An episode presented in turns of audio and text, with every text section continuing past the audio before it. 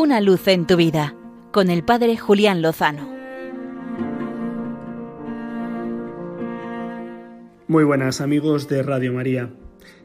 Acabamos de conmemorar el 450 aniversario de la batalla de Lepanto, de la victoria de la Liga Santa sobre el poder turco y la posterior y consiguiente celebración de la Virgen de las Victorias, después consagrada como Nuestra Señora del Rosario, que fue invocada por el Papa San Pío V, quien movilizó a las fuerzas cristianas para detener el avance del enemigo de la fe.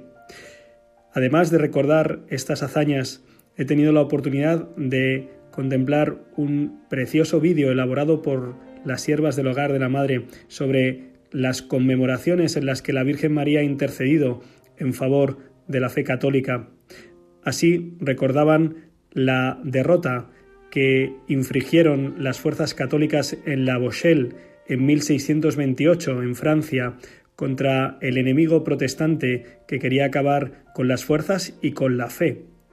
También ocurrió algo semejante unos años después, en 1646, cuando la ciudad de Manila era asediada por los protestantes holandeses, muy superiores en número y en fuerzas de aquellos católicos que se defendían y que portentosamente, rezando el rosario incesantemente, acabaron venciendo al enemigo. Así sucedió, lo sabemos, en Viena en el año 1683, cuando la ciudad fue asediada también por el poder turco, que superaba en una proporción de 3 a 1 a los soldados católicos. El rey polaco Juan Sobieski, con el rosario en la mano, el cual no se quitó durante toda la batalla, acabó venciendo a las fuerzas enemigas.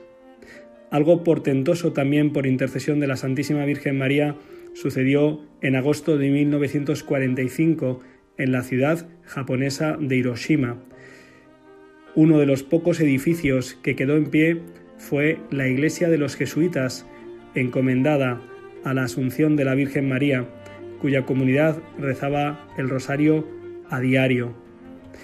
También en el siglo XX, a finales, hemos visto cómo en Brasil y en Filipinas, sendas dictaduras opresoras que querían acabar con la fe católica del pueblo, fueron derrocadas por la fuerza de la oración, especialmente la oración del rosario.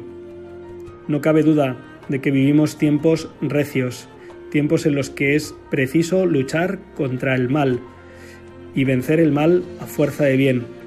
Por eso, agarremos el rosario en nuestras manos y en nuestros corazones e invoquemos a Nuestra Señora, la Virgen de las Victorias, para poder afrontar estos tiempos tan recios porque sabemos que de la mano de la Virgen, mirando a Jesús con Él, seguro, lo mejor está por llegar.